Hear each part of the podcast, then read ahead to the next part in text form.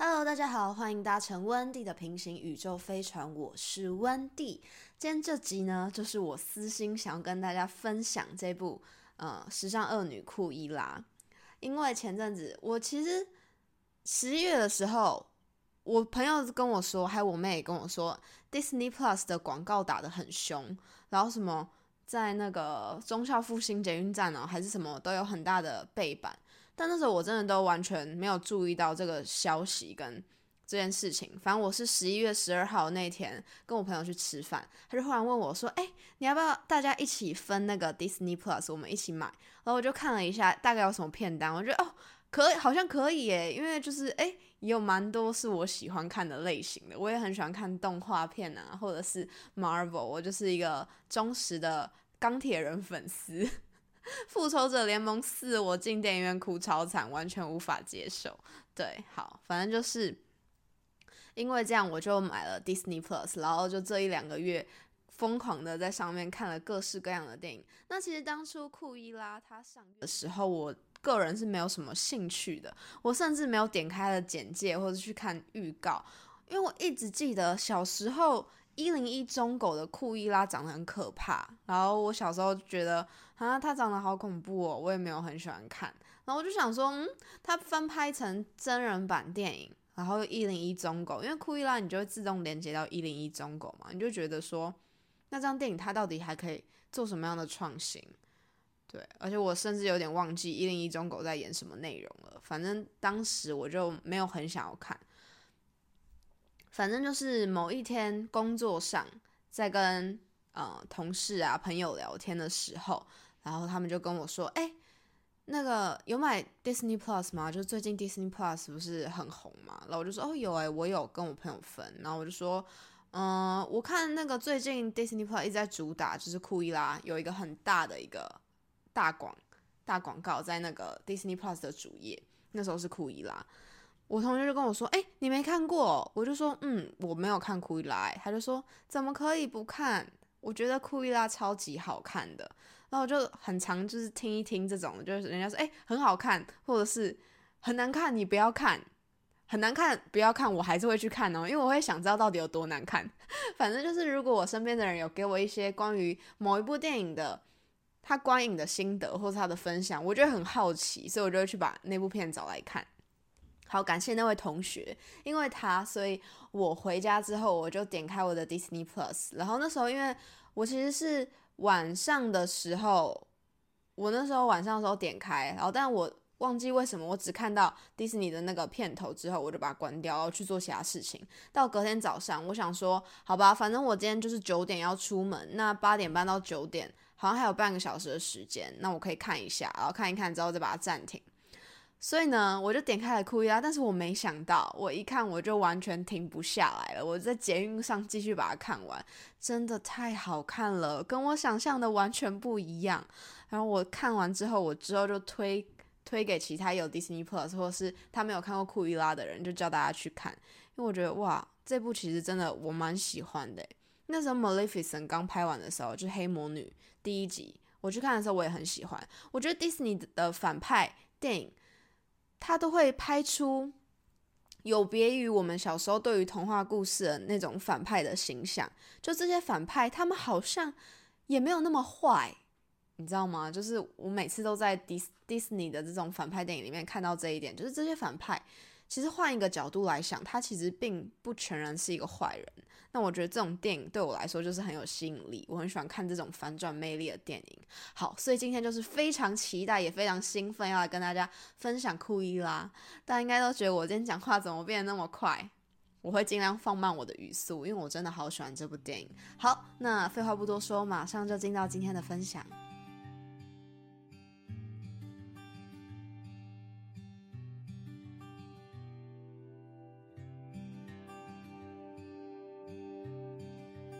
其实当初看完库伊拉的时候，我没有特别想说我可以把它做成一集节目内容，而是直到我推荐了另外一个朋友，就是他也买了 Disney Plus，他问我说：“哎，我因为我比他早买，他就想说我有没有看什么比较推荐的可以分享给他。”我就跟他说：“你给我去看库伊拉，真的很好看。”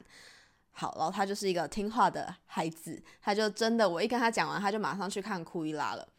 那我其实对，就是像我刚刚讲的，我一开始没有特别想分享这部电影。那为什么我之后决定要把它做成一集呢？因为我发现其实真的有蛮多东西它是可以去讨论的。我朋友那时候他看完了之后，他就。传很长的讯息给我，他就说：“哎，我看完库伊拉嘞，就真的很好看哎，跟我想象的完全不一样，跟我想象完全不一样。”这句话其实也是我看完库伊拉之后我的感觉，我也觉得跟我想象的完全不一样。因为库伊拉他应该有看过一零一中狗的人，对他就是会有一个既定的刻板印象，就是你知道，就长得脸尖尖的，然后看起来很邪恶，披着一件白色黑白相间的那种。毛茸茸的贵妇披肩，就觉得这样会有什么好看的？但我真的觉得这部电影的看点很多。第一个是它里面设计的那些服装真的很漂亮，然后就是看他在跟那个男爵夫人互尬的时候很过瘾。就这库伊拉，他是用一个很坏、很厌世，然后很想去对抗、去报复的这个形象，在这部电影里面去呈现。所以，当我朋友他传讯息问我说：“为什么这个埃斯黛拉她在片中会从原本呃，她是她变成一个乖女孩的形象，然后当他发现，哎，原来这个男爵夫人就是他原本崇拜的对象，其实是害死他妈妈的人的时候，会产生一个转变，就是唤醒他体内的一个库伊拉的人格，然后导致呢，他开始。”变得对待身边一些爱他的人、帮助他的人的态度整个大反转，只为了去对抗这个他讨厌、他想要报复的对象的时候，为什么会产生这样的转变？还有后来他到底是为什么又突然？觉得哎不对，他应该要好好对待身边的人，就是又有点变回艾斯黛拉那样，就是库伊拉跟艾斯黛拉有点融合这样的一个现象。然后我朋友就觉得嗯不是很能理解，就是不太清楚电影里面为什么要这样安排。然后我朋友很可爱哦，他还跟我说他应该有他的意义吧，可是就是对啊，我看不懂诶，为什么要这样安排啊？怎么想都还是想不通。我觉得就是每部电影有趣的地方，就是每一个人他解读的方式。都可以很不一样，所以我就跟他说：“哎，那我觉得我好像觉得我也跟你一样，我认同。我觉得他这个部分他其实是有事情要说的，他是有事情他想要传达给观众的。其实我自己在看这里的时候，我当下我有在想，他这个转折到底是什么？然后之后我想到了一句话，不知道大家有没有听过，就是有句话叫做‘有时候恨’。”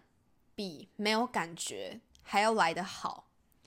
嗯，应该说恨这个情绪，它为什么会有恨呢？其实有时候是来自于可能你失去了，或者是你本来想要得到的东西，但是你没有办法得到的时候，这个情绪的转变，常常就会有一句话，就是什么由爱生恨，或者是因爱生恨，因为爱不到产生恨嘛。我觉得在这部剧里面，其实。艾斯黛拉她的一个性格转变，就是她召唤出库伊拉这个人格，其实是因为这个恨。她原本对于这个男爵夫人是崇拜的，其实有点类似英雄惜英雄的那种感觉。因为男爵夫人她在时尚界就是一个指标性的人物，她是非常有天分的一个设计师。艾斯黛拉她一直都想要成为一个服装设计师，这是她从小到大的梦想。那她其实也非常的有天分跟才华，所以她一直梦寐以求的就是到这个男爵夫人的公司上班。那她也如愿了，就是她被男爵夫人发觉，诶，这个小女孩她有点东西，就是她确实好像真的跟她之前见过的一些设计师不一样的时候，男爵夫人她其实某一个层面。来说，他也是很欣赏这个艾斯黛拉的。可是因为男爵夫人她就是一个比较自恋性格的人，所以他也很常跟这个艾斯黛拉说：“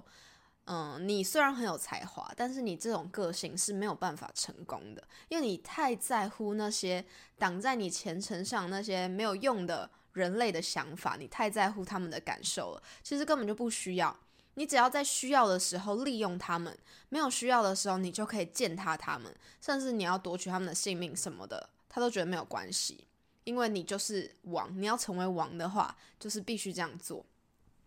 那艾斯黛拉她一开始听到这番话的时候，她当然也没有去反驳啊，因为她就知道，哎，男爵夫人她就是靠着这个成功的。那那时候她其实是处于一个，他也没有要全然的接受这样的说辞，但是他也不反对。那他为什么会开始产生一个，他决定要去报复，是因为他发觉他的妈妈。死的时候，他一直以为他妈妈是被自己害死的，就是因为艾斯黛拉他自己，所以他妈妈才会掉到悬崖下面。可是之后他发现，其实是因为男爵夫人他吹了一个训练狗的哨子，所以那几只很凶猛的一零一种狗才会冲出来，把他妈妈推下悬崖这样子。所以当他发现他一直深爱的妈妈，并且因为他妈妈离世，他非常难过。这件事情竟然是他这么崇拜的一个设计师所为的时候，他体内的库伊拉就被彻底的唤醒，对男爵夫人的爱也渐渐转变成一个恨。那这个恨呢，就让他想要去复仇，他要变成一个反派，他要让库伊拉主导艾斯黛拉的身体，所以他开始对身边爱他的人很坏、很凶。就是库伊拉，他身边有两个小男生，是他失去妈妈之后的隔天遇到的。那这两个小男生，他们也是孤儿，都是以偷窃为生。那他们就是一起长大嘛，所以就是像家人一样的存在。这两个小男生，他们其实本性都是很善良，只是为了生存，所以他们就选择。偷比较快啦，反正就是一句话，就是他们觉得偷比较快，所以长大之后呢，艾斯黛拉就利用她的缝纫还有设计的才华，去制作各式各样的保全人员的衣服，或者是清洁人员的衣服，让他们可以在潜入这一块更顺利，就可以偷到更多的东西。那这两个男生，他们也非常支持艾斯黛拉去追梦，所以当他进到男爵夫人的公司的时候，他们也是很替他开心的。然后到他就是决定要对男爵夫人进行报复的时候，他们也是无条件支持的。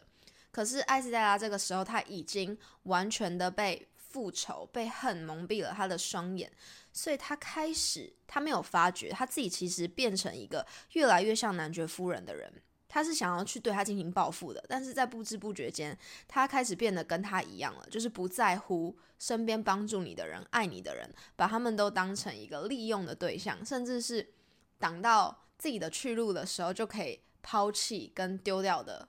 事物，就是没有把他们当人看的意思，就觉得哎，大家都不如我，因为我就是最厉害、最强的，我就是酷伊拉，我一定要靠这样才能去进行我的复仇，或是达到我的目标。如果剧情是继续这样推演下去的话，确实这就是一个很彻底的反派电影。但是我觉得。Disney 的反派电影，包括《Maleficent》，其实都有在宣达一个事情，就是反派什么样的反派是值得被记下来，是值得留在人家心中，甚至是为他去记录，会为他去书写一个故事的反派。这个反派他必须是有原则、有底线的一个反派。那到底什么样的反派是有原则、有底线的一个反派呢？这里其实有一个。这个电影里面算是蛮大的爆点的，我这里就不爆雷。那大家有兴趣的话，就是可以自己去看。你就看到这边的时候会很惊讶的部分。对，那我也是觉得这个电影的剧情它设计也很好，环环相扣。好，回来到底什么样的反派他是有原则、有底线的反派呢？就是当艾斯黛拉她发现男爵夫人她竟然可以为了达成目的，甚至去做了很多。违法的事情，那这违法的事情，当然那个库伊拉自己也做了很多嘛。可是男爵夫人她触碰到那个底线了，那个底线是什么？就是滥意的去夺取别人的生命。因为在剧情中，男爵夫人她最后要怎么对付这个库伊拉呢？因为库伊拉就是处处占尽了风头，在他的一些秀场大闹，就是让男爵夫人很难堪。因为库伊拉设计的衣服太好看了，都比库都比男爵夫人好看很多。男爵夫人最后呢，也发现了这个库伊拉其实就是他公司里面他很疼爱的这个职员艾斯黛拉的时候，他竟然到这个艾斯黛拉家，然后要把他烧死，就是他放火要把他烧死。好，这这个地方男爵夫人他其实就已经触碰到了这个底线了嘛。那艾斯黛拉她到底最后是怎么样进行复仇呢？我觉得也是因为这一个安排，还有我刚刚讲的那个。爆点，就这部电影的爆点，让艾斯戴戴拉她渐渐的醒过来，就是她想到，哎，为什么从小到大，他妈妈都希望他可以跟常人一样，就是跟正常人一样，不要太锋芒外露。希望她可以低调，可以融入人群。可是再怎么样都掩盖不了，她就是这么一个才华洋溢的女生。她天生就是要当设计师的。那库伊拉在这个时候，她也开始回想她这阵子做的事情。她发觉自己真的越来越像男爵夫人的时候，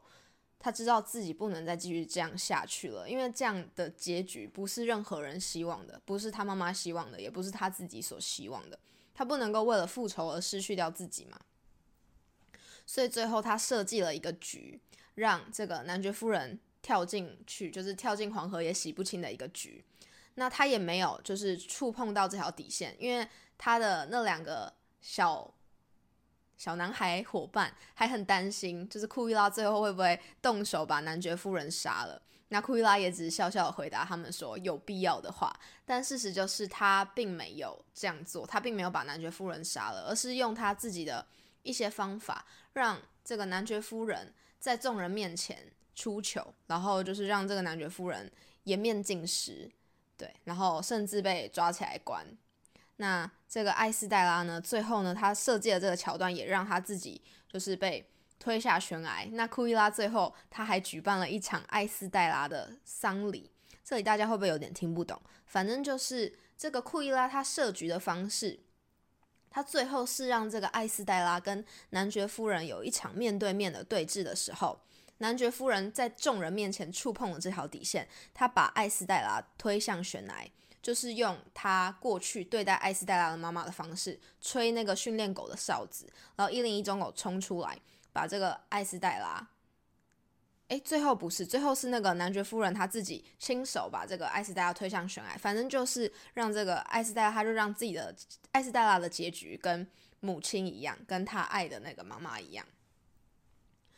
好复杂哦，大家有听懂吗？好，反正就是这样，反正最后艾斯黛拉他设计了一个局，就是让男爵夫人亲自把他推下了悬崖，在众人的眼前，那所以。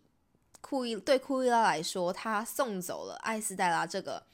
乖乖女，这个他必须靠伪装才有办法去维持着一个艾斯黛拉的形象。他决定要以库伊拉的身份活下去，但是这个库伊拉也跟过去的库伊拉不一样了。这个库伊拉他已经比较知道要怎么掌握自己的这种个性，然后怎么样去跟爱他的人相处，怎么去珍惜这些身边帮助他的人。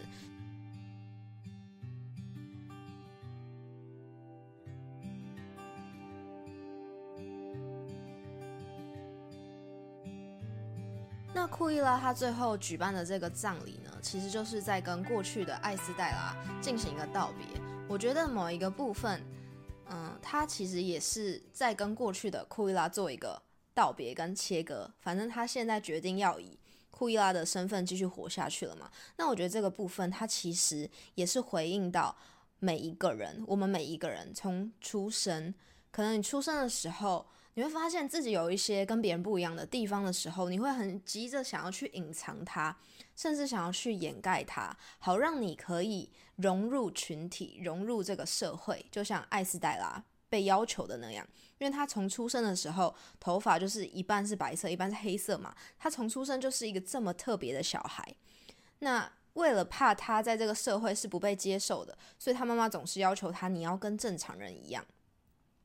那艾斯黛拉呢？她也是，就是接受了妈妈告诉她这件事情，她想要让自己尽量跟正常人一样，所以她就渐渐的压抑了她体内的这个库伊拉人格。那她就是活成了艾斯黛拉的样子，就是一个乖乖的形象。到最后呢，她让这个库伊拉主导艾斯黛拉的身体的时候，这个时候其实是他还没有很会掌控，到底要怎么跟这个真实的自己去进行一个相处。或者是这个真实的自己到底要怎么用这个真实的面貌在社会上面立足的时候，我觉得这是我们每一个人都会遇到的状况。就当你试图去融入这个群体太久的时候，久而久之你会忘记真正的自己到底是什么样子的。所以这个库伊拉最后他展开的这一系列的转变，其实我觉得有点像是他对，真实的自己在主导的时候，但是他还没有取得那个平衡点。那到最后，他其实是比较知道怎么样用真实的自己在这个社会上生存，还依然保有一群爱他的人，然后愿意陪伴他的伙伴的时候，这个时候的库伊拉，他才是一个真正的库伊拉。他是一个反派，但他的反派又不是对于全部人来说都是，因为他在剧情里面，我觉得其实他只对这个男爵夫人来说是一个反派，但男爵夫人他其实才是一个。彻底的大坏蛋，甚至不值得被称为反派的这样的一个角色。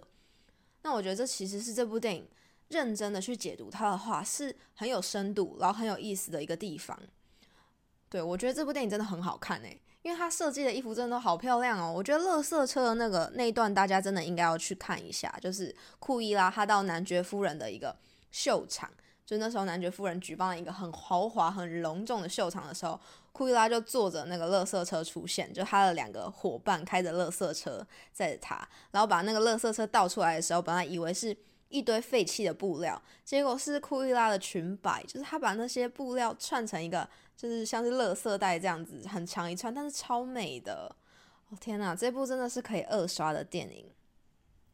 我觉得我之后用 Disney Plus 可能还会再看一次，因为真的很好看哎，就那衣服好漂亮哦。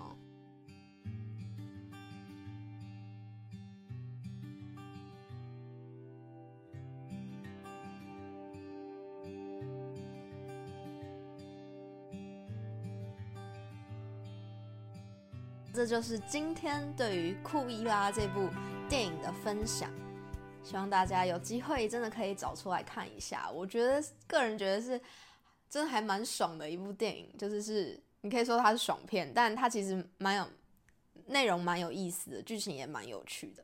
就是很推荐大家上班很累啊，回家的时候可以躺在床上耍废的时候看，绝对是看得下去的一部电影。好，那这就是今天宇宙飞船的分享啦，感谢大家的搭乘，我是温蒂，那我们就下次再见喽，拜拜。